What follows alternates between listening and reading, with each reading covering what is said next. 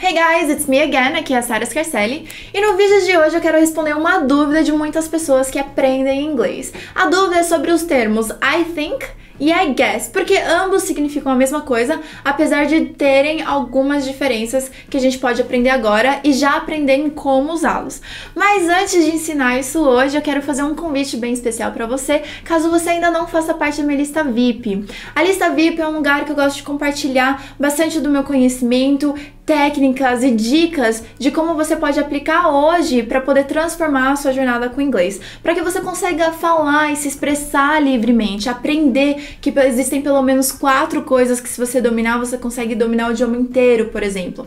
Então eu acabo ensinando essas coisas também e às vezes eu acabo chamando para alguns dos meus treinamentos, aulas e webinários que eu faço ao vivo e quando eu faço eu mando um convite para quem tá na minha lista para poder honrar e participar e aprender e crescer no inglês e conseguir falar de uma vez por todas. Então, esse fica o convite, você pode clicar em cima, embaixo, ou talvez aqui nos cantos.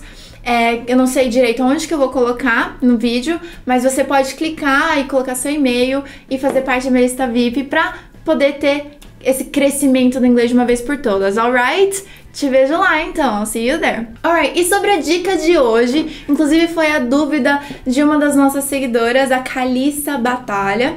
Ela perguntou: Sara, como que a gente usa algumas expressões com a palavra guess? E pensando nisso, também tem a diferença de guess com think. Qual que é? Eu penso também é I think. Eu penso, mas também pode ser eu acho.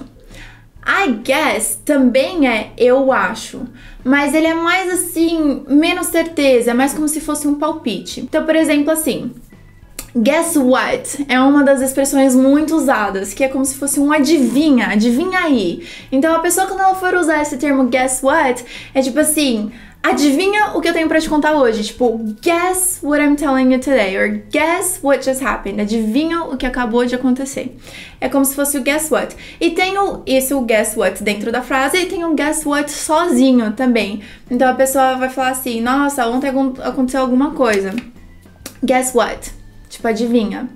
Então é simplesmente um adivinha também.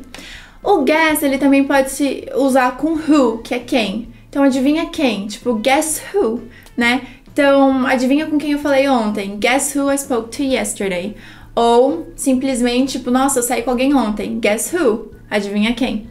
Então aí já fica uma outra forma de usar também. A gente tem também o take a guess.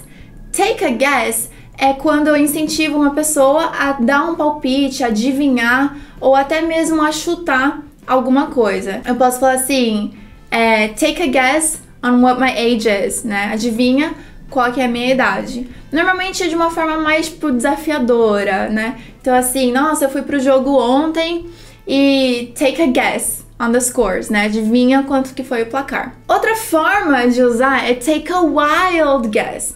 Wild significa selvagem, mas o que ele quer dizer nessa conotação é assim: nossa, pode chutar e pode chutar lindo à vontade, porque vai ser difícil você acertar o, o que eu quero que você adivinhe. Então, assim, take a wild guess, né? Tipo, adivinhe chute à vontade. Eu não sei se você vai acertar, mas a gente tá aqui nessa brincadeira. Outro termo é take an educated guess. Significa assim, olha, dê o seu palpite, dê a sua opinião, mas com algum embasamento, ou com algum conhecimento que você tem. Então, meio que você tá pedindo pra pessoa não falar qualquer bobeira pra você. Então, por exemplo, ó, take an educated guess about my report. Então, faça um comentário, é, dê a sua opinião com algum embasamento, seu conhecimento sobre os meus relatórios. Então, one more time. Make an educated guess on my report. Então, faça seus comentários nos meus relatórios. Outra forma de usar também, que a gente também pode usar com think, é simplesmente eu acho que sim. Aí pode ser o think or guess, que fica I think so. Ele pede o so. Eu acho que sim. É como se fosse uma confirmação. Então não fica só I think. E também não é ao pé da letra, tipo I think yes. Não, é I think so.